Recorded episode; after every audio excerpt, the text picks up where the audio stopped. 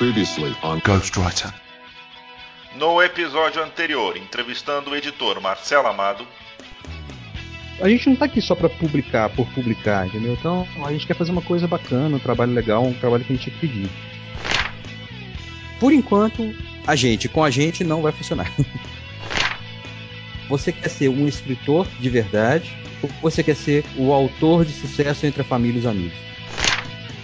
Às vezes é muito bom você receber um não. O problema é como que você vai encarar esse não. Dica de editor para escritor. Galera, presta atenção no regulamento.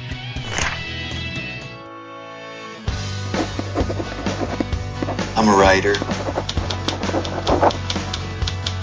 Well, I'm a writer, actually. I am a writer. Ghostwriter.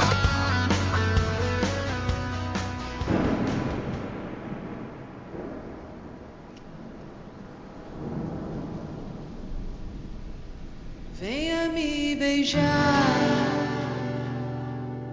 meu doce vampiro.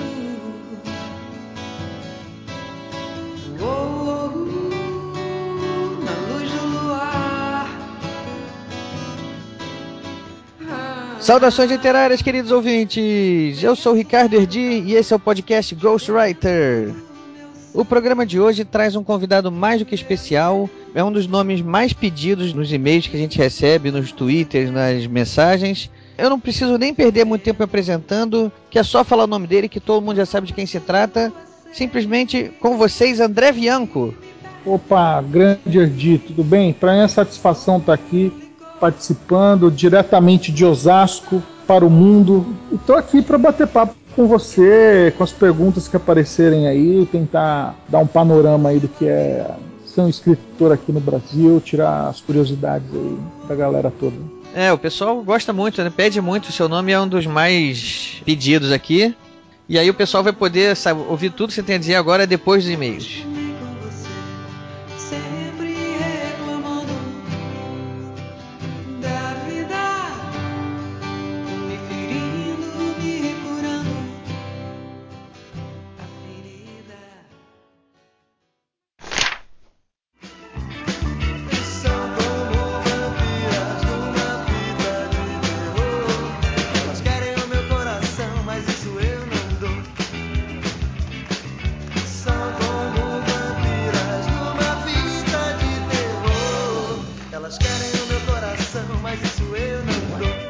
Salve, salve, amantes da literatura! Eu sou o Rafael Moda, editor do podcast Ghostwriter, e junto com o Ricardo nós iremos ler nossas mensagens e recados. Salve, Ricardo, como é que tu tá? Eu vou bem, você vai bem também, né, Rafael? Vou, vou bastante, bastante feliz. Vou até ler um e-mail aqui. Antes de você ler o e-mail, vamos lá. Só que lembrar da sua gracinha que você fez no episódio passado, né? Não foi uma gracinha. Eu quis demonstrar para as pessoas e pro público que você é um bom cantor. É, podia ter me avisado, né? Eu podia ter caprichado um pouco mais. Esse capricho o pessoal pensa que é falsidade. Você vê assim, de supetão É. você cantando, o pessoal sabe que você canta bem. Você sabe que os nossos 16 ouvintes agora viraram. viraram uns três só, né? Depois daquilo. Ah, não acredito. Com certeza 16 passaram para 17. Sempre vai pintar uma boa alma que vai gostar do teu vídeo. Tudo bem, 1 a 0 pra você, isso vai ter volta um dia. Que isso? Só paz e amor. Vamos, vamos, vamos, vamos tocar o barco, vamos tocar. Galinha de casa não se corre atrás. Vou ler o e-mail do Glauco Lessa, 19 anos. Ele é estudante e aspirante a escritor. Olá pessoal do Ghostwriter, tudo bem? Meu nome é Glauco e eu conheci vocês através de um amigo. Ouvi desde o episódio 0 até o último, consegui acompanhar bastante a evolução de vocês. E realmente, parece que o programa já está encontrando o próprio formato. A edição do Moller é excelente. Uh, uh, viu? É alguém que não tá fugindo. Ele não sabe, ele deve, não deve ter ouvido tudo ainda não. É, ouviu inclusive a música, deve ter gostado, viu? É. E a apresentação do Ricardo Erdi era bem travada no começo, mas agora já está bem melhor. E dá para sentir que a tendência é melhorar cada vez mais. Fiquei muito feliz por ser apresentado a vocês. Já estava mais que na hora de haver um podcast literário. Legal também o fato de vocês tratarem bem todos os tipos variados de literatura, desde a fantasia até os clássicos. A única coisa que me incomoda um pouco é a música do fundo na leitura de e-mails. Que me pareceu um pouco deprimente no começo, mas acho que agora já me acostumei. É, ele deve estar se referindo à música Anterior. anterior que todo mundo andou reclamando aí, muita gente andou reclamando, mas que a gente mudou, né? E aconteceu inclusive uma gracinha no episódio passado, né? Em relação a isso, mas que já passou, ninguém mais vai lembrar daquilo. Vamos em frente. A segunda razão para esse e-mail é para falar sobre o livro do fim do mundo. Vocês conhecem o projeto? Ele tem sido planejado desde o fim do ano passado pela geração X ao quadrado, que abriu um site para receber contos sobre o fim do mundo. Eles já escolheram os 31 contos que vão compor o livro impresso, e a editora que vai publicar é a subtítulo. Estou mencionando isso porque acho válido informar a vocês, provavelmente não conhecem o projeto, porque o assunto tem tudo a ver com vocês.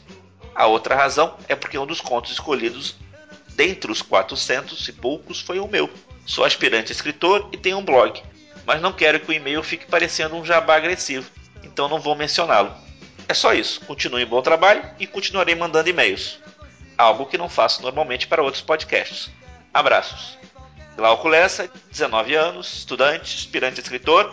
E Glauco, manda pra gente o endereço do teu blog. Ele, ele já mandou, Modena, ele já mandou lá no Twitter. Eu Mandou? mandou pra gente. Ele mandou no Twitter também, dizendo que ia mandar o e-mail e eu respondi falando que não tem problema essa história de jabá aqui, não tem essa história de jabá não. A gente não não, não se incomoda em fazer propaganda pra quem merece. Ele tá mostrando aí que ele tem um tem é, é- é um aspirante a escritor, né? E pelo visto tem futuro, né? Ele acabou de De emplacar o conto dele. emplacar o conto dele naquela nessa seleção que teve aí do, do livro do fim do mundo. Eu tinha ouvido falar no projeto sim, Glauco. É, não, a gente não chegou a comentar sobre ele aqui, mas a gente já tinha ouvido falar. Parabéns, você conseguiu, é uma, é uma conquista. Ele mandou aqui o nome do blog dele. O blog dele é para o bem da verdade.blogspot.com. Quem quiser ouvir, ver lá o blog dele. Vamos deixar um link lá no post também, né? Para o bem da verdade.blogspot.com. Isso aí, tá, vai ficar o link aí, o Modena coloca para vocês. Parabéns, Glauco. Parabéns, Glauco. E continue mandando e-mails e não tem problema de mandar seu endereço, não, tá? E não tem por que a gente esconder o endereço das pessoas, né? A gente tá aqui é para isso mesmo. Vou ler um outro comentário. É um comentário que está lá na página do podcast. E é do Marcelo R. Santos. Mais um ótimo episódio. Já tinha ouvido outra entrevista do MD Amado, mas esse programa abordou pontos muito bacanas do trabalho da Estronho e seu papel com os novos escritores. Marcelo R. Santos. O, o Modena, tem outra coisa aqui também que eu quero falar. Manda. Não é mais um e-mail de ninguém, é um anúncio. Um anúncio do nosso queridíssimo Rafael Dracon. Opa! É isso aí, ele vai ter o lançamento no Rio de Janeiro do novo livro dele chamado Fios de Prata Reconstruindo Sandman. Vai ser na próxima quarta-feira, dia 5, na Saraiva do Rio Sul, às 19 horas. Vai bombar. Vai bombar, ele vai estar lá para fazer o lançamento do livro. Eu também vou dar uma passada por lá, quero o meu autógrafo, vou levar o livro também. A capa do livro é uma das mais bonitas que eu já vi. É sem dúvida muito bonita. Muito bonita mesmo. Realmente, é, o trabalho é sensacional. E a gente sabendo que vindo do Rafael Dracon também, o que tem dentro, dentro do livro também não vai ser não vai ser pouca coisa, né? Não, pelo contrário, vai ser sensacional. Estarei lá para prestigiar o lançamento também, quero meu autógrafo. Então, Dracon, sucesso para você. Quem quiser, compareça próxima quarta-feira, dia 5, Saraiva do Rio Sul, às 19 horas. Ah, não posso deixar de avisar, pessoal. No programa anterior eu acabei também não falando, mas lembrando para todo nosso ouvinte que mandar um e-mail ou Twitter ou uma outra mensagem de qualquer forma dizendo qual é a música que quer no e-mail, a primeira que chegar vai ganhar e vai aparecer a música na leitura dos e-mails, ok? Eu esqueci de avisar isso na outra vez. Ninguém mandou nada agora, então vou colocar a minha, o que eu acho legal. Então, se não gostarem, por favor, mandem sugestões. E pode deixar, pessoal, que eu não vou cantar da próxima vez com o Modern, eu já aprendi. Que eu não posso fazer isso com eles, porque tem, existem certas pessoas que são traidores, entendeu? É, quem? É, é não, é, carapuça serve, né? Quem? Carapuça tem um tamanho exato para servir na cabeça das pessoas. E olha só, pessoal, ainda não chegou nenhum e-mail de Gana. e um e-mail de Gana, é O isso que que eu ia está falar. acontecendo, Gana? Ganezes, por favor, entre em contato. Mostrem-se ao mundo. E por falar em e-mails de Gana, eu tenho uma outra, um outro recadinho para falar para fazer aqui, para uma outra lembrança também para os nossos ouvintes. que é o livro Contos da Confraria, já está à venda também nas livrarias online da Cultura, da Travessa. É o livro que eu tenho a felicidade de participar lá com um conto. Então, pessoal, vamos prestigiar também o nosso livro. Quem quiser também pode mandar um e-mail aqui para o programa, que a gente também providencia o envio para qualquer parte do Brasil. E eu vou, daqui a pouco, vamos bolar alguma promoção, alguma coisa assim, que a gente vai dar um livro desses para algum ouvinte. A gente ainda não sabe que tipo de promoção vai fazer, mas aguardem que em breve vai ter um livro Contos da Confraria aí sendo prêmio para alguma promoção do Ghostwriter. E-mail é o programa.gw.gmail.com programa.gw.gmail.com Nosso endereço no Twitter é o arroba programagw arroba programagw Temos também uma página no Facebook, que é o facebook.com barra programagw também temos no iTunes, que pode ser procurado por podcast Ghostwriter. E por último, a página que é o programagw.podomatic.com. programagw.podomatic.com. É, ah, o, Modern, é isso aí. A gente já acabou os e-mails aqui, acabou os recados, mas a gente tem uma última coisinha para falar aqui que é muito importante. Nesse programa, nós tivemos três audiodramas que são três trechos do próximo livro do André Bianco. Do primeiro capítulo do próximo livro do Bianco, a gente conseguiu um locutor que fez um trabalho espetacular pra gente. Os ouvintes vão adorar. Vai, é, eu acho que ouvindo, quando o pessoal ouvir esses trechos aí, acho que vai todo mundo querer sair daqui correndo para comprar o livro, mas pessoal, calma, que os livros ainda não estão nas livrarias. Mas assim que tiver, o Bianco vai avisar todo mundo, vai deixar todo mundo sabendo. E, pessoal, corra, porque só esses trechinhos que a gente conseguiu aí para vocês, eu já fiquei com uma vontade enorme de ler o livro. E quem narrou os audiodramas foi nada mais, nada menos do que Ronaldo Rosas. O grande Ronaldo Rosas quis trazer só o melhor para vocês, ouvintes. Então a gente não precisa falar muita coisa mais. Simplesmente a gente dá o crédito para ele, o nome dele é Ronaldo Rosas. Vocês vão ouvir aí a qualidade da gravação e depois mandem seus e-mails, mandem seus comentários para dizer o que, que vocês acharam disso, que eu acho que ficou espetacular. Não é, não é por nada não, mas esse programa agora ganhou muita qualidade com a participação dele. E temos eu e Ricardo que agradecer enormemente e com muita humildade que Ronaldo Rosa nos atendeu e fez para a gente essas narrações. Isso aí, foi um extremamente profissional, extremamente simpático e acima de tudo extremamente competente. Eu não preciso elogiar muito mais não, pessoal. Vai lá, ouve aí que vocês vão entender o que eu estou dizendo. Um abração, pessoal. Até mais e vamos seguir com o André Bianco e com as narrações. Um abraço.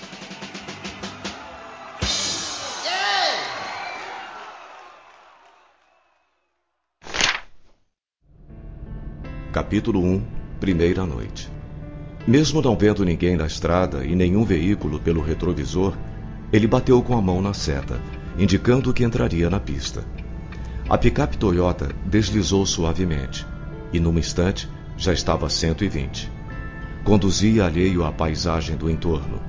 Seus pensamentos não compartilhavam com sua curiosidade inata a atração por lugares novos e desconhecidos. Seus olhos apenas monitoravam a estrada mecanicamente, enquanto ele divagava sobre o que o levara até ali, ao interior do estado de São Paulo, rodando agora rumo à rodovia Raposo Tavares. Chegaria em casa em coisa de mais de cinco horas de viagem. Não conseguiria abstrair olhando para as montanhas e plantações de soja ao redor, nem para os casebres ao alcance da vista. Era noite alta, madrugada entrando. O dia tinha sido cansativo e, apesar dos pedidos dos amigos para pernoitar em Palmital, não queria ficar ali. A única pessoa que poderia prendê-lo por algumas horas divertidas ou nostálgicas não estava mais lá. Também tinha ido embora. Ele estava tão compenetrado em seus pensamentos e com tanta vontade de voltar para casa e para a noiva que não tinha parado sequer vinte minutos no Hotel Oriental para um revigorante banho e uma salutar troca de roupa. Sem dúvida nenhuma, teria valido a pena um pouco de descanso. Estava com aquele mesmo terno preto escuro, muito bem cortado e ajustado ao corpo há mais de 24 horas. Mesmo com desodorante extra, Não devia estar cheirando bem desde a hora do almoço. Sentia como se toda a sua vontade tivesse sido levada junto com o caixão, que se perdera nas sombras ao final do funeral.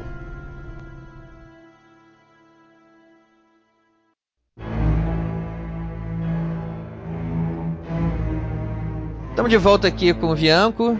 É, antes de mais nada, Bianco, eu queria agradecer muito a sua você ter aceitado o nosso convite. Né? O nosso podcast é um podcast está começando, né? E a gente está buscando fazer um trabalho aí com escritores importantes, porque a gente sente falta, né? Eu, como ouvinte, sentia falta de um podcast que falasse com os escritores que eu leio. Então você é um deles, certamente, e foi muito legal quando você respondeu e topou. Ah, cara, é fácil. Podcast, eu tenho muita preguiça de sair para dar entrevista, né? Quando vem um podcast eu já curto porque é só espetar ali o, microfone ali no computador, ligar o Skype e tacar a ficha, vamos conversar. Vamos lá, sentado na poltrona de casa é fácil. Não, tô, tô direto aqui do meu escritório da Criamundos Estúdios de Osasco, que um dia vai dominar as telas brasileiras aí do nosso cinemão com as histórias de terror que eu estou batalhando para levar para a tela grande também. Você podia explicar esse projeto para a gente, até fazendo um paralelo com a sua carreira de escritor, porque lá atrás, né, quando você começou, conhecido, né, que você investiu em você mesmo, né? Você teve um momento lá, assim, se eu não acreditar em mim, quem não acredita, né? Exatamente, foi assim, né? Quando comecei é, com as várias negativas de várias editoras, né? E não tenho nenhum rancor quanto a isso. Né? Eu repito a história sempre que me perguntam, porque foi assim mesmo. Eu mandei o set, primeiro romance que eu achei que. Que estava pronto, né? Podia ser publicado mesmo. É, na verdade, um ano antes eu tinha escrito O Senhor da Chuva, bastante inseguro ainda. Ah, mandei para as várias editoras, recebi um monte de negativa, mas já esperava, né? O primeiro livro, apesar de ser uma história bem louca, é aquela coisa, né? Você quando é diferente de medicina, engenharia, não tem uma faculdade, uma universidade que te valide. Olha, agora você é escritor. Escritor é descobrir, você vai tateando, vai escrevendo, vai fazendo as suas histórias até que você vai se sentindo mais firme, mais sólido, né? E no alto lá dos meus 24 anos de idade, escrevi o set e mandei para várias editoras.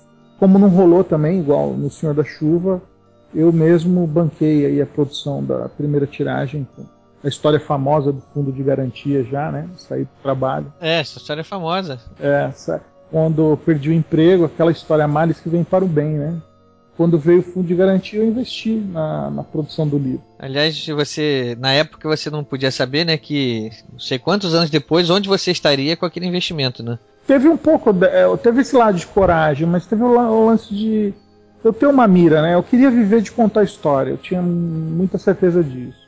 E eu queria tentar. O 7, quando eu escrevi o 7, eu falei, cara, esse livro é muito legal. Não, não importa é, a questão, não vou discutir a questão técnica, o valor de artístico como escritor, né?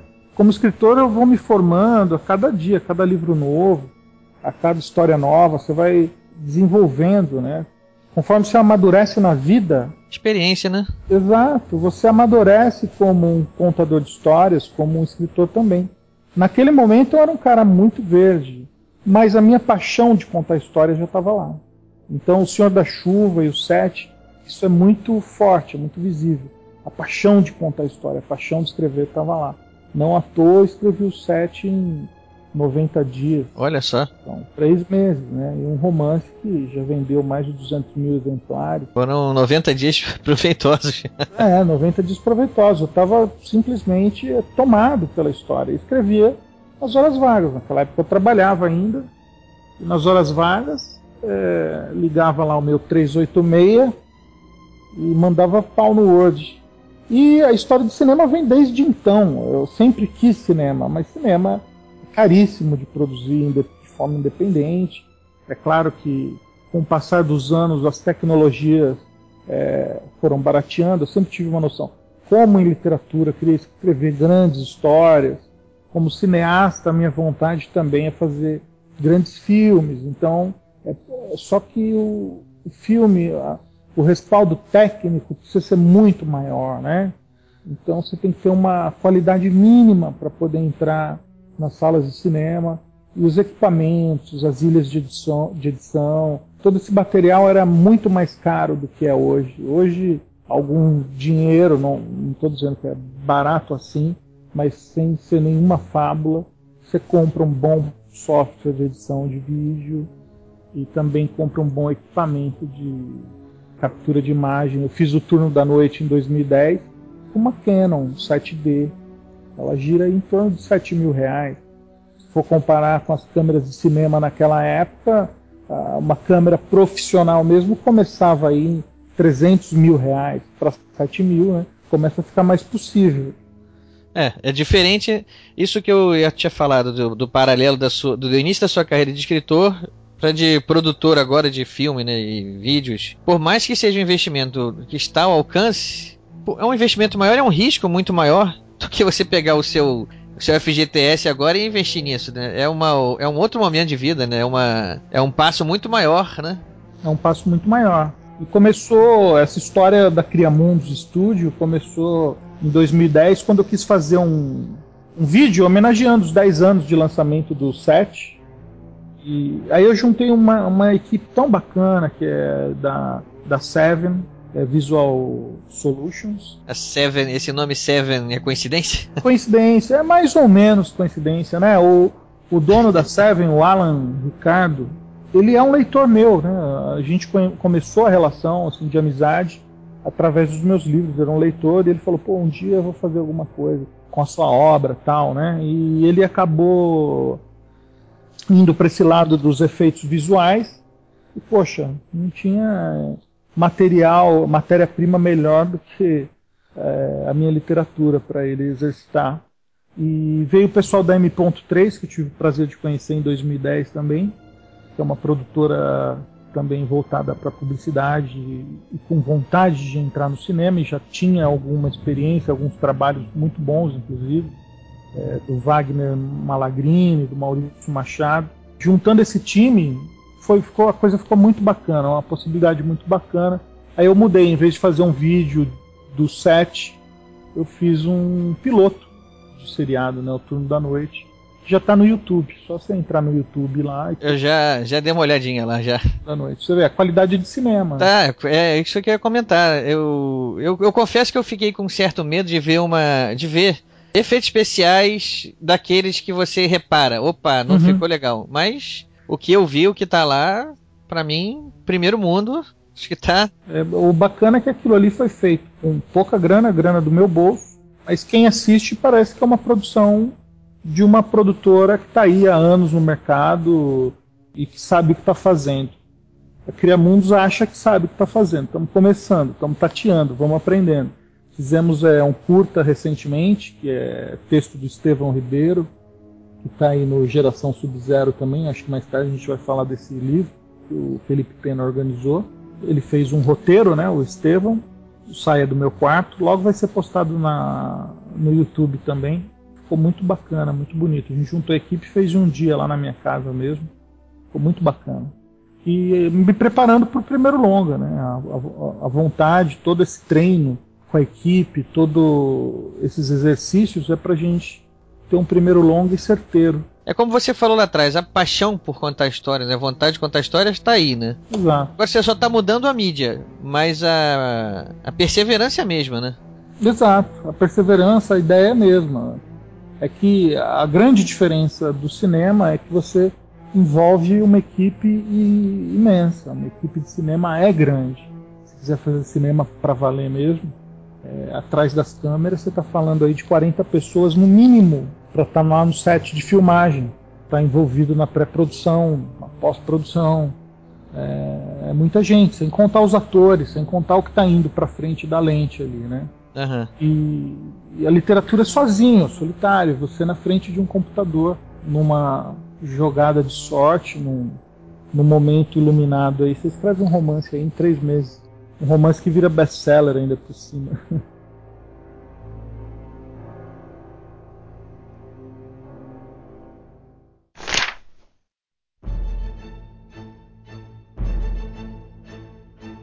Você tem algum ritual para escrever? Você tem alguma mania?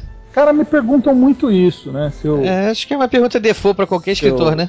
escrevo à luz de velas, ou à meia luz, se eu tomo vinho e Não chega tal, tanto. sangue. Não, não, não.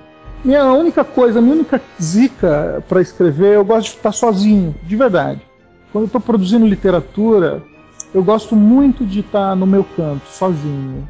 Aquela coisa, chega a esposa e tá olhando por cima do ombro, chega a filha para conversar, me trava um pouco aquilo. Eu não sei se eu tenho déficit de atenção ou o quê, eu preciso estar muito focado, muito quieto, muito preso naquele meu mundinho lá, né? Quando eu escrevo um livro, eh, a próxima palavra que eu vou colocar, ela tem que ressoar com tudo que eu já escrevi e com aquilo que eu vou escrever ainda.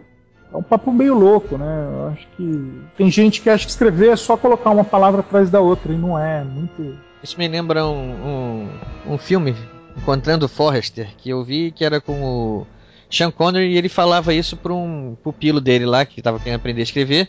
O rapaz perguntou para ele se ele tinha alguma técnica de escrever e ele responde que a primeira coisa que ele fazia era escrever o texto assim, ele largava o dedo e ia embora. E depois ele voltava e vinha lapidando aquilo, como se aquilo fosse um, bloco de mármore, né? E agora ele vai tirando o excesso, colocando a coisinha que faltou, né? É, eu tenho uma metáfora, até quando estou em palestras, explicando, é, falando disso. Parece quando você escreve um romance, quando você chega no final, você fala, pô, terminei, escrevi legal. É igual o trabalho de um pedreiro, sabe, de um mestre de obra. Você ergueu a, a sua história e ali está o bruto dela, né? Aí reescrever e, e revisar a história Aí entra a parte fina da coisa, né? Tipo, como numa casa você vai escolher que cor que vai ter esse, É o acabamento, né? esse chão aqui, exato. Que material vou usar? Essa sala vai ser de madeira, vai ser um piso frio, vai ser carpete, eu vou pôr papel de parede. Aí é a mesma coisa, é como essa imagem de lapidar, né? Um, um bloco de mármore. É muito isso, e é a parte que eu mais gosto. Quando você termina o livro, aquele primeiro trabalho braçal, você traçar ali é, a grosso modo ponto A ou ponto B, que é começar e terminar. Tem que passar pelo meinho da história, aquela coisa bem primária. Depois você vem burilando, mexendo, deixando a coisa mais linda. Tem o A Noite Maldita, que eu estou terminando agora. Hoje mesmo tive com o meu editor, o, o Luiz Vasconcelos, da Novo Século, falando do acabamento do livro, né? Parece que está falando aí de materiais e tal. Não, não, é a parte ainda que eu estou escrevendo, que estou mexendo, para pegar um grande romance. Mas isso aqui é perguntar. Você tá com os projetos aí de cinema, mas os projetos literários continuam também não stop, né? Não stop. É, eu tenho mais ou menos um, um horário, né? De manhã eu me dedico aí aos roteiros de cinema, a parte de cinema. Eu dei uma travada no último últimos dois meses para terminar o A Noite Maldita. Mas em geral, quando eu estou mais tranquilo, de manhã eu trato das coisas de cinema daqui da, da produtora Cria Mundo. É, tem os roteiros de TV também que eu, que eu trabalho eventualmente. Toda essa outra parte tem HQ, tem muita coisa. Minha, minhas obras estão se derivando aí para outras mídias, aquilo que você falou no começo, né? Uhum. Então tem que prestar bastante atenção para que esse material chegue com qualidade, né, para o meu leitor. Porque muita gente chega aqui, ah, pô, tem uma ideia, queria fazer um produto para o seu leitor, tal. Você tem muito leitor, é muito legal. Mas eu tenho uma preocupação muito grande, né, do que vai ser entregue para o meu leitor, porque foi um trabalhão conquistar a confiança dessa galera e eu não empurro qualquer coisa para eles não. É, então nessa hora não é bom mesmo não, não delegar nenhuma parte do, do processo, né? Tá com a rédea na mão em todas, né? Não, eu, na, na, verdade, bem pelo contrário, eu delego muito, mas eu, antes de começar um, um trabalho, eu procuro com, com que pessoa estou tratando, que tipo de produto vai sair dali. Sempre eu, eu vou olhar o produto final também e tal, né? Mas não é. Eu tô dizendo assim, não é só porque eu tenho leitor, André Bianco, o pessoal gosta, vem, vem aqui e fala, vamos fazer uns vampirinhos de resina e vender. Não, não é assim, entendeu? Uhum, claro. Calma, eu quero. O que, que, que nós vamos entregar? Que valor isso tem para o meu leitor, entendeu? Aí é, é uma parte que eu não sou o melhor, né? O meu, meu negócio é escrever história, né? Aí eu tenho uma equipe aqui, a minha esposa mesmo, a Marisa, cuida de muita coisa, de muita gente que vem atrás de outra. De, de outros produtos ligados ao que eu estou escrevendo. Ah, importante. interessante isso. Legal, não sabia que já tinha agregado até a família né, no processo. Isso é muito bom, né? É muito bom. É muito... Uma confiança grande, né? E um prazer, uma satisfação, né? Uma satisfação, exatamente.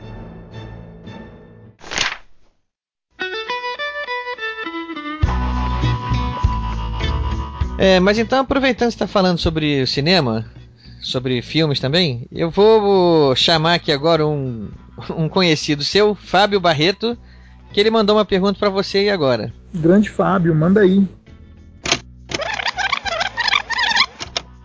André, só responde pra gente.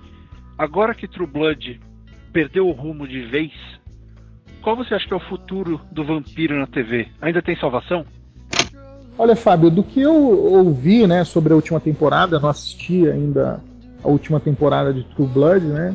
Parece que a série se perdeu um pouco, talvez, né? Isso é, sei lá, em, a gente já viu em vários seriados, né, que começam muito bem e depois é, acabam ou pesando a mão ou perdendo foco.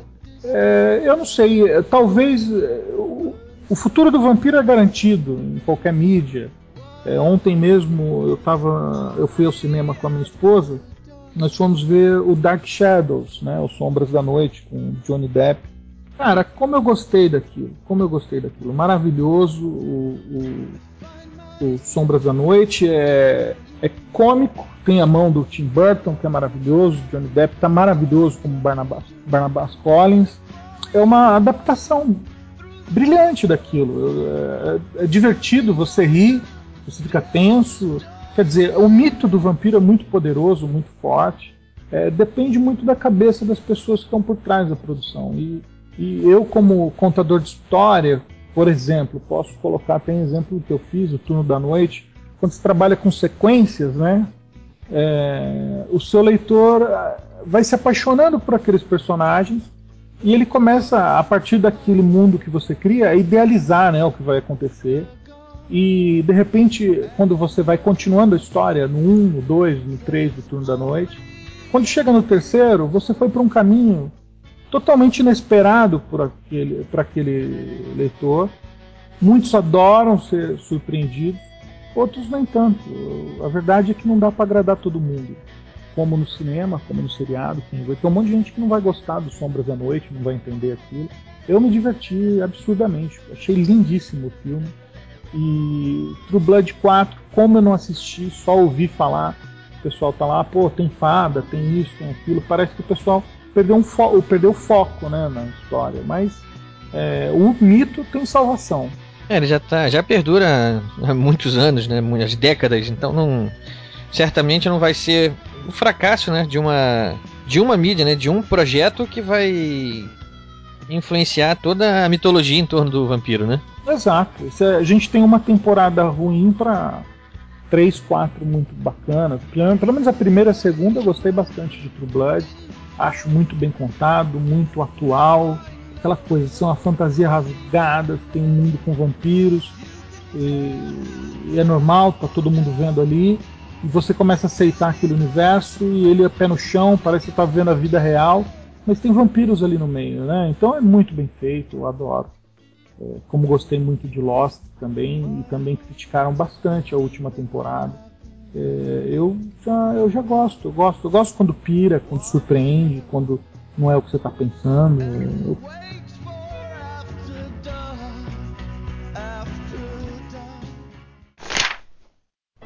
Saindo do banheiro, trombou com um rapaz de uns 17 anos que reclamava com o pai que vinha logo atrás. Falavam algo sobre ter que ter ligado mais cedo, que ali não tinha sinal algum. Continuou andando até chegar ao restaurante. Existia certa tensão pairando. Pessoas reunidas na frente do aparelho de TV ligado e transmitindo chuviscos. Alguém falava que quando vinha tempestade, às vezes os canais ficavam fora do ar. Mas o fato é que só havia relâmpagos no céu. Nenhuma gota de chuva ainda caminhou até o caixa eletrônico. Um sujeito baixinho de boné estava lá, batendo a mão fechada contra o teclado da máquina. Nem adianta, boy. Essa porcaria tá zoada, resmungou o baixinho. Olhou pelo enorme vidro do restaurante e disparou para fora.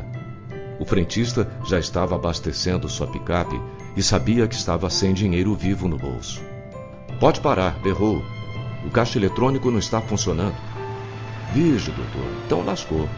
Colocou um tiquinho? Não, tá quase cheio agora. Merda. Ele entrou na caminhonete e olhou no porta-luvas e nos porta-trecos espalhados pela cabine, juntando algumas notas de trocos antigos abandonadas no veículo. Saco! Conseguiu juntar uma boa grana, mas não daria para pagar nem metade do tanque. O senhor tem cheque? Não uso mais cheque, amigo. Faz uns três anos. O senhor não é daqui, não é? Não, sou de Santos. Olha, fala com a mocinha, ela é gerente. Esse problema com as maquininhas costuma passar logo, mas já faz mais de duas horas que travou tudo. Hum, fechou a porta da cabine. Tá, é o jeito. Talvez volte logo. Tirou o maço de cigarros do bolso novamente. Já ia acendê-lo quando a voz de uma mulher aos prantos chegou ao seu ouvido. A mulher estava de costas para eles, afastando-se de uma Quantum com os braços estendidos. Ela trocou um olhar com o frentista que se adiantou. Dona, o que aconteceu? Do jeito que ela apontava para o carro enquanto se aproximava do frentista, teve a impressão de que veria alguém esquartejado no banco de trás do carro. A mulher estava em choque.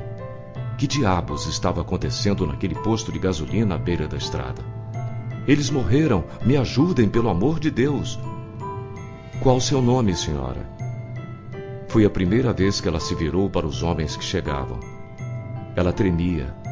Olhou para um homem de cavanhaque que se aproximava. Ele tinha o rosto fino e o nariz pontudo, e uma feição ligeiramente familiar. Ela olhou para dentro do carro mais uma vez. Meu nome é Corina. Eles estavam dormindo quando eu parei para usar o banheiro. Eles queriam comer. Eles só estavam dormindo até alcançar um restaurante. Acho que minha família está morta.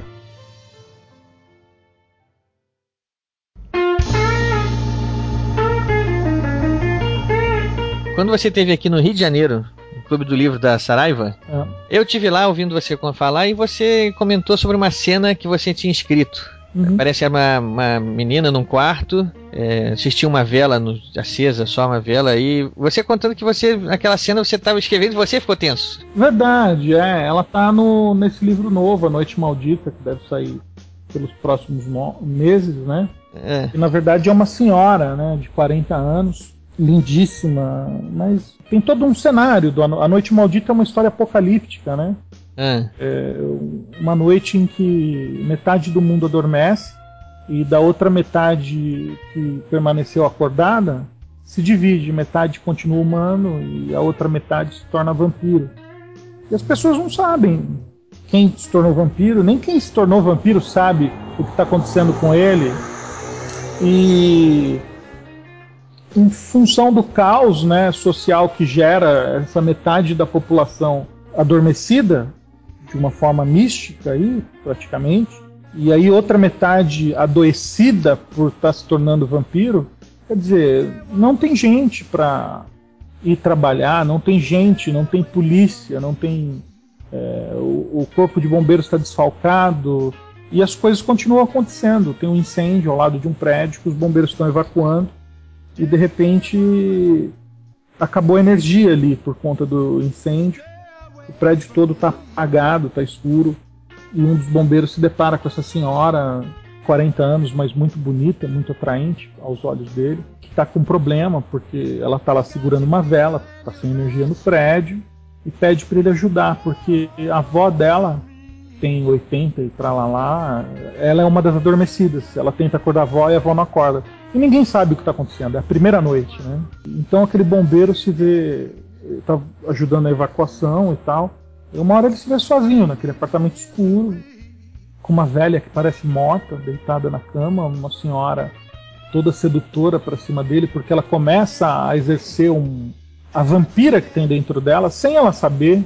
começa a tentar convencer ele por outras. usando outros, at- outros atributos. Não, não é, não é só convencer, ela tá totalmente vulnerável, porque uma senhora encontra a avó que parece que está morta, né?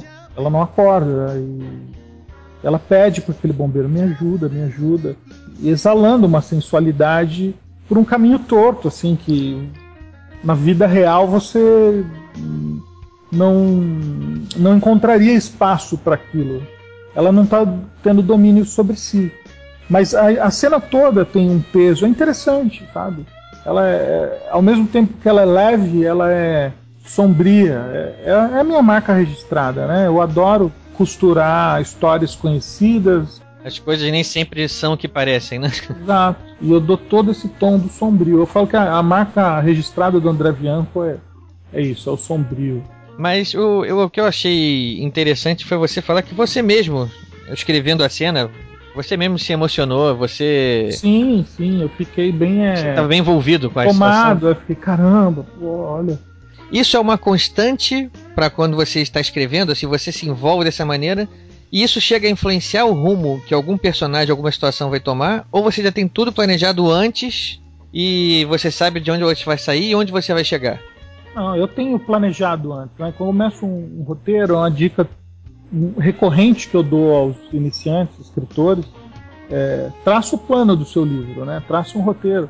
A história começa aonde, com quem, por quê e para onde ela vai se encaminhar e o final, o desfecho. Você tem que ter uma ideia, pelo menos vaga, do que é o final, justamente para poder se livrar de algumas armadilhas que são comuns os escritores cair, como a famosa famoso bloqueio, né, do escritor e tal. Se você sabendo para onde vai, você consegue pular algum trecho que não está tão agradável. Mas acontece o seguinte: eu me surpreender durante a escrita. Não é incomum. Não é incomum, não é incomum. E isso que é o fascinante, isso que é o gostoso, entendeu? Porque eu sei que ali o meu leitor também vai se emocionar. Se eu me emocionei, se eu sou o pai da ideia, se eu construí a coisa até ali, se eu fiz aquelas pessoas estarem ali, e eu tô achando aquilo interessantíssimo, meu leitor que gosta do sombrio, que gosta do gótico, que gosta de história de terror, fantasia, sem sombra de dúvida, o meu leitor vai gostar também.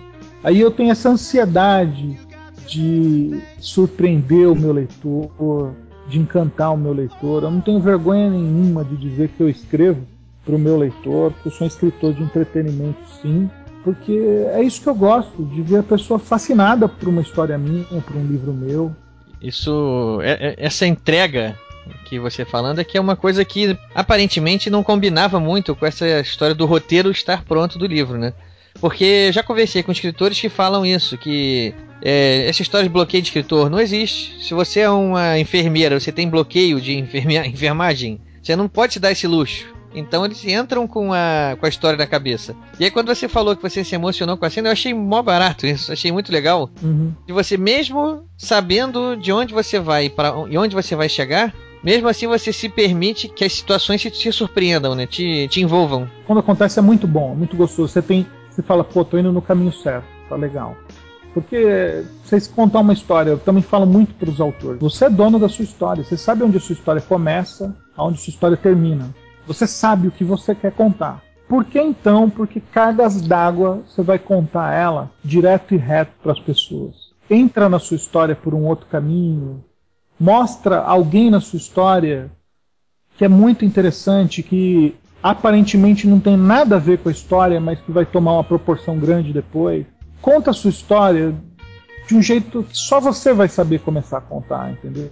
Você começar, ah, ele era um fulano e começou assim, assim, assado, ele precisava encontrar uma varinha mágica para poder abrir o portal do não sei o que. E você vai reto, tudo dando super certo, tudo muito legal. Não, Tava brincando outro dia falando, ah, tá, você vai contar a história de um cara que acordou e tinha um envelope na mesa dele com 400 reais para ele pagar as contas da casa dele. O pai dele deixou lá as contas. E ele foi até uma lotérica e pagou as contas e tudo bem. Então, que, que bosta de história é essa, entendeu? Que, que graça tem você contar a história assim? Vamos começar essa história de outro jeito. Fala assim: pô, ele tinha que né, pagar lá as contas e ele pensa, caramba, por que, que eu fui gastar aquele dinheiro? Como que eu vou conseguir? Meu pai deixou dinheiro para eu pagar. É um outro. É um outro... outro... Exatamente. Você vai dar um. Vai melhorar a sua trama, vai criar tensão. Ele fala, pô, tem... meu pai vai me quebrar hoje. Se, pô, se cortar a luz, tô ferrado, não sei o quê. Pô, acho que eu vou na minha avó para resolver isso. Será que é minha avó? É, isso é. Isso aí entra, começa a entrar a, a arte do, do escritor, né? Uhum. O texto, a narrativa aí é uma marca registrada, é uma impressão digital, mas a criação das situações é que entra muito a arte. Do, Isso é onde o escritor tem que investir mais tempo, né? Eu acho que é na construção da personagem e na construção dos conflitos.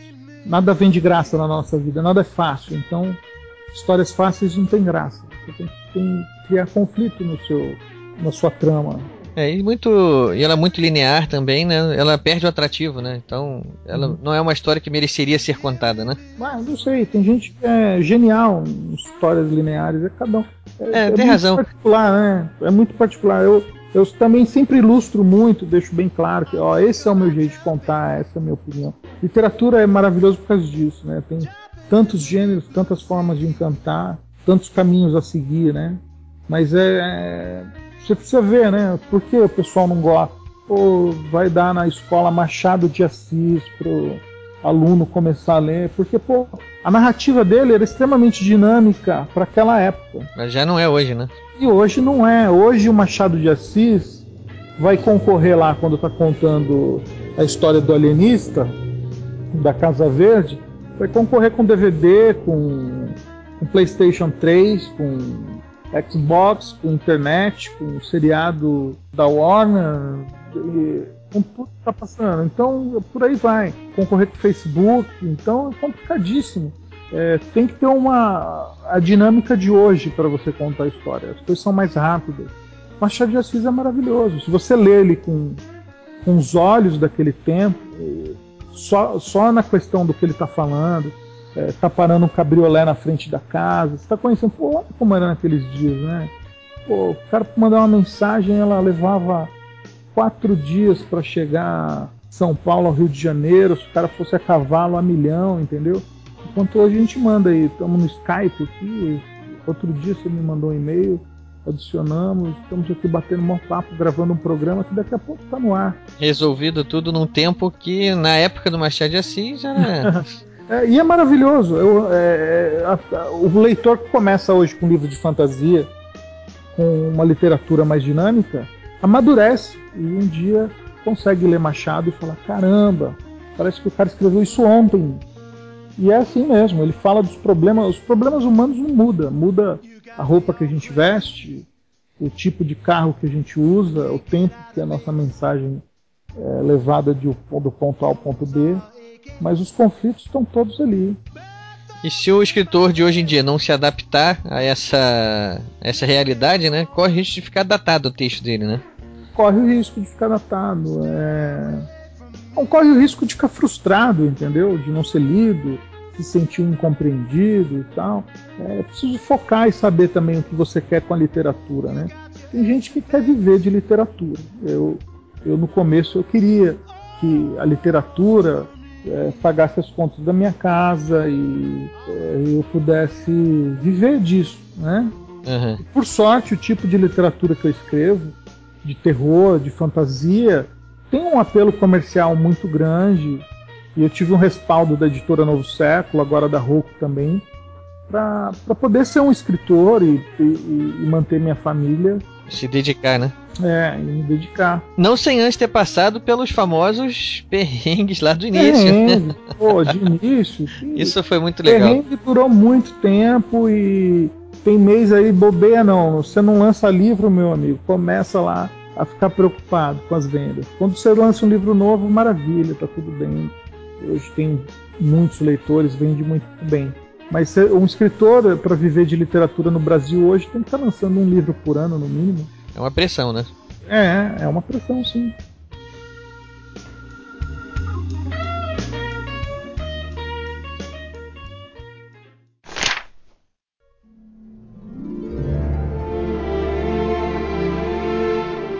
O caso Laura foi uma aventura por um universo não é comum ao André Bianco.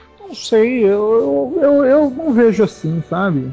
Ele é bom, ele é um legítimo André Bianco, né? A gente pode falar. Exatamente, eu acho ele um total André Bianco, o caso Laura, mas é passeando aí por outro, por uma outra forma de contar, pelo um gênero, nem um gênero diferente, eu diria, Acho que a grande marca é que não tem vampiros no caso Laura. É, mas é por isso que acho que a maioria das pessoas disse que foi o livro diferente. Ah, o André Bianco se aventurou num novo gênero. Uhum. Na verdade, eu não sei se é um novo gênero, apesar de não ter o vampiro, mas o lado sombrio tá ali, né? É, quem lê, é, exatamente. Quem acompanha a minha literatura se sentiu muito à vontade ali no caso Laura, porque eles sabem que alguma coisa tem, né? Pô, é do André Bianco. Meu, alguma coisa tem. Aquela pedra não é uma pedra. Pô, aquela cobra não é uma cobra. Exatamente. O cara vai falar, meu, daqui a pouco aparece aí. É, e, né? E é, o caso Laura é isso, entendeu? O- A expectativa tá entremeada ali, né? é, tá no, no, no DNA do que eu escrevo. É, eu, é, é curioso você conhecer o escritor de terror, escritor de fantasia, quando eu acho que o meu maior trunfo na minha literatura é o suspense. Não importa em que seara eu esteja caminhando aí, que tipo de personagem eu estou lidando, o que faz o meu leitor virar uma página atrás da outra é o suspense, é o que vai acontecer, é querer descobrir, é o Expectativa que tá sendo criada, né? Exatamente, exatamente. É o mistério que tem ali. Que nem eu amava aqueles livros do Marcos Rey. Provavelmente ele é uma das minhas fontes de inspiração para contar a história. Escreveu O Mistério dos Cinco Estrelas, O Rápido do Garoto Dourado, é, da coleção Vagalume. Teve o Escaravelho do Diabo também, que não foi dele, né? Não, não é dele. Eu não, não lembro agora. Eu, se eu não me engano, é uma escritora, Lúcia Machado de Almeida. Lúcia Machado de Almeida. e um Lançado clássico, em 72. Pois é. clássico da minha adolescência, da minha infância. Li várias vezes Os Caravelhos do Diabo. Adorava essa história. É, isso foi uma coleção excepcional, né? Que formou uma geração de leitores, né? Continua, né? Porque ela Tá não. rolando, diz a lenda que tá rolando uma adaptação para cinema aí. É mesmo? É, do, do Escaravelho do Diabo. Tem coisas fascinantes acontecendo no nosso cinema. Até com o nosso queridíssimo lá, o, o Padilha, dirigindo Robocop, você viu essa? É, tô sabendo. Vai, vai fazer o novo Robocop. Tá aí o, o Jurandir Filho aí, né? Que já comentou sobre isso algumas vezes, né? Lá do, no Rapadura Cast. Não, não vi esse ainda. O Rapadura Cast eu conheço, mas não esse comentário aí. É, eu, eu já tenho acompanhado há algum tempo eles comentando que o diretor do novo Robocop é brasileiro. Então ele É. já. É, é o Padilha. É, o Padilha. Então eles estão lá já por dentro, mais por dentro do que a gente aqui, pelo visto, né?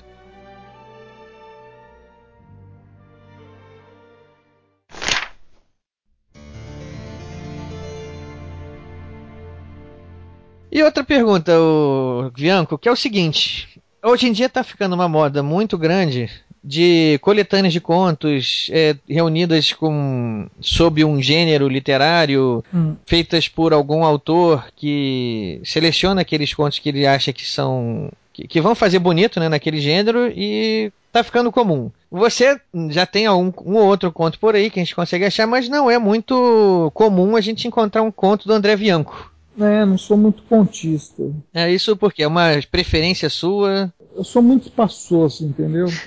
Eu gosto de escrever histórias longas, então Gostei da resposta. eu preciso, eu preciso é, aprender a ter o mesmo resultado com menos.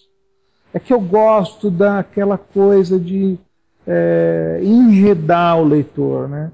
Eu começo por um caminho, você acha que você está indo ali para uma casa para saber o que vai ter lá dentro. Então, Quando você vai ver o negócio, o problema não é a casa, não, é, é a calçada que você pisou no caminho. Eu gosto de, de comendo pelas bordas, entendeu? E de repente aí o, e o conto é necessário que você seja mais conciso. Então não sou tão bom contista quanto romancista, mas estou aprendendo. Eu gosto de conto, eu gosto, mas para ter um conto bom é, é mais difícil acertar com um conto do que com romance. Romance você tem tempo de carregar o leitor para lá e para cá, e o conto você tem que ser certeiro, não tem, não tem, não dá tempo de errar. Mas não significa que você não se arrisca também e, e não produz bons contos também, que tá aí alguns que eu já eu já achei, né? Eu já Qual você leu? o canção de, a canção de, de Maria, né? Ah, você chegou a ler? Cheguei a ler. Gostou? Gostei. É, é- como você falou, a gente vai sendo enredado, mesmo num conto. Eu acho que você ali, mesmo no texto menor, Uhum. você passou ali pelo suspense, passou pelo, pelo, pelo susto, assim, né? Pela expectativa, né? Do que. E aquele eu fiz de propósito, eu escrevi ele tanto o mito do vampiro é um mito ancestral, um mito antigo, né? Que o vampiro ali é uma assombração mais do que um ser encantador e, e sedutor e tal, aquele primeiro vampiro. E o jeito de contar os, o conto é um jeito bem a la Poe, sabe? Aquele, aquela coisa mais lenta e vai te levando num crescendo. Pois é, mesmo, então é isso que eu tava dizendo, mesmo num conto, com uma narrativa que você mesmo está dizendo que foi uma coisa mais Poe, né? Mais lenta, eu acho que você conseguiu, assim, eu, o leitor teve mais de uma, como é que eu vou dizer, mais de uma emoção ao ler o livro. Você conseguiu sair da expectativa pro susto, pro, pro terror, né? Pô, bacana. Dentro de um conto que não, você não, não, não chegou nem aos pés do tamanho de um livro. É verdade, é verdade. Por isso que eu tenho vontade de exercitar, de escrever mais contos. Eu, eu, eu admiro é, os bons contistas, né? Acho bem, é, bem bacana. É um desafio para mim. Eu me proponho a escrever contos. Preciso de mais tempo.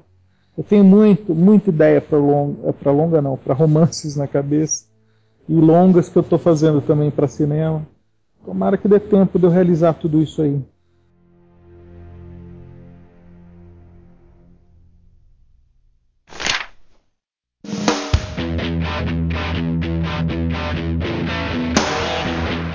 Você falou agora, Bianco, do, de um conto seu que você escreveu que era meio característica do Edgar Allan Poe. É, pô, a canção de Maria. Quais são assim, as suas maiores influências assim? Quando você começou a escrever, você já tinha uma bagagem de leitura anterior uhum. que foi te mostrando que aquele era o seu caminho, né? Que você uhum. queria ser que nem aqueles caras. Então, quem são esses caras, né? Legal. O gênero, essa fixação pelo terror, fantasia vem do cinema, vem da seriados de TV, né? Mas agora a, a lida com, com a palavra eu acho que eu tenho grande influência em, em fontes que as pessoas acham interessantes quando eu conto, porque não tem nada a ver com terror, né? Apesar de eu amar Paul, gostar muito do trabalho dele, mas eu acho que quem me deu mais subsídios assim para forjar esse meu estilo foi Henry James, que é um, um romancista, contista também, é inglês, naturalizado inglês, e Victor Hugo com Os Miseráveis, que eu eu adoro. Então, por isso que eu tenho essa coisa novelesca, folhetinesca, esse meu jeito de contar a história, que é aquela coisinha de é, o que vai acontecer agora, é, parece que tem aqueles ganchos, né? É uma coisa bem de novela isso. E, e eram os meus autores favoritos. Tem Thomas Mann, tem uma porção. Eu sou péssimo com com nomes para guardar. Manhã da Montanha Mágica, né? É, Montanha Mágica, exatamente, mas dele que eu lembro é o Eleito, que eu gostei muito. Gostei muito do, do Eiji Yoshikawa, Musashi me Musashi. ensinou a fazer aqueles é, capítulos mais curtos, mais ágeis, levar sempre a história para frente com mais velocidade, mesmo que, o, que a história seja longa, né? Mas muita coisa acontecendo, porque as minhas histórias de vampiro tem essa coisa de aventura, paulada. Né? Brincam, né? Que os meus vampiros são Power Rangers, quase. É, os vampiros são seus, né? Porque vampiros de outros tem, tem outras características. Por exemplo, a série Crepúsculo tem vampiros que brilham. Exato. Por que não vampiros Power Rangers, vampiros mutantes, X-Men, né? Verdade, verdade. Eu brincava muito, tinha uma galera no começo mandava e-mail, né? Esse negócio de X-Men, falava, André, seus vampiros são muito X-Men. E o pessoal é meio xiita com os X-Men e tal. E eu tirava um barato, falava, nada. Os, os X-Men são muito Drácula. ah, como assim? Como assim? São os vampiros. É, um faz congelar tudo, o outro vira lobo, o outro isso, o outro aquilo. Eu falei, tá vendo? É, igual no X-Men, que o cara isso, o cara aquilo. Eu falei, não, não, não, não. Desculpa, quem inventou X-Men leu muito Drácula. Vai lá ver no Drácula. O Drácula fazia isso Drácula tudo. controlava a, a, tempestade, marés. O Drácula se transformava em névoa para andar por aí. O Drácula se transmutava em lobo. O Drácula se transmutava em morcego, né? Um bando de ratos, de morcego, um monte de coisa. Quer dizer, os X-Men são muito Drácula, cara. É. Aí o pessoal ficava doido. É. Engraçado. É, foi, foi uma inversão boa, né? É, uma inversão boa, mas na verdade eu fazia isso só para tirar um barato mesmo, porque eu acho assim, o, o, a missão do escritor, do contador de história é criar mesmo, inventar. você vem com aquele mito do vampiro sempre igual. Você me perguntam muito do crepúsculo e tal. Ah, meu, uma barata ela ter inventado isso ou aquilo. É claro que a parte de ser tão doce e romântico não, é, não me atrai, porque não é o tipo de literatura que me atrai. Nunca foi assim, entendeu? É, na verdade, eu acho que é uma, é uma besteira o pessoal criticar, porque é voltado para adolescente e é doce. É, é a proposta dela, que, que não tem nenhum erro ela escolher atingir esse público, né? A leia quem gosta. É, exatamente. Assim, ninguém é obrigado a ler. Ela atingiu um público imenso, fez um barulho danado. E assim, ninguém pode dizer que isso não, não ajudou a mitologia dos vampiros, né? Ajudou, ajudou até o tio André Bianco, que vendeu livro de vampiro pra caramba. Quando o pessoal começou a olhar, opa, tem um, uma série de vampiros aí que tá explodindo. Pô, peraí, tem um cara aqui que já tá escrevendo os livros de vampiro aqui no Brasil, olha só. Né? É, isso aí.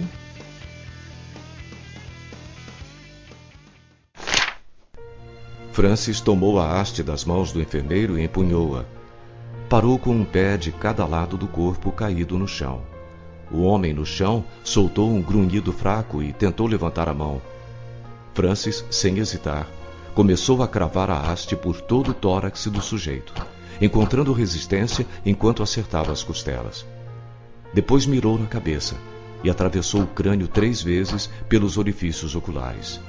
Morra, morra, desgraçado! Francis parou por um momento com a haste suja de sangue empunhada. Por fim, jogou-a no chão, ouvindo o tilintar metálico. Aos poucos, o médico de Santos recuperou o controle da respiração, puxando o ar mais fundo e recobrando o fôlego. O fedor tinha desaparecido. Francis olhou para as mãos trêmulas, sujas de sangue. Sérgio, atônito, caminhou até o colega e segurou seu braço. Vocês podem me explicar que diabos está acontecendo aqui? Francis simplesmente meneou a cabeça em sinal negativo. Acho que estou ficando louco, doutor. Louco.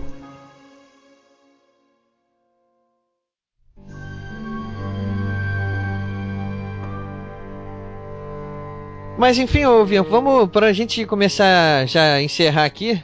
Vou fazer a pergunta que já se tornou tradicional para os nossos convidados aqui, que é o que você está lendo agora? Vamos lá, o que, que eu estou lendo agora? É, qual é o seu livro da tua cabeceira desse momento? Eu estou lendo Rei Rato. Rei Rato? É, do China Meville.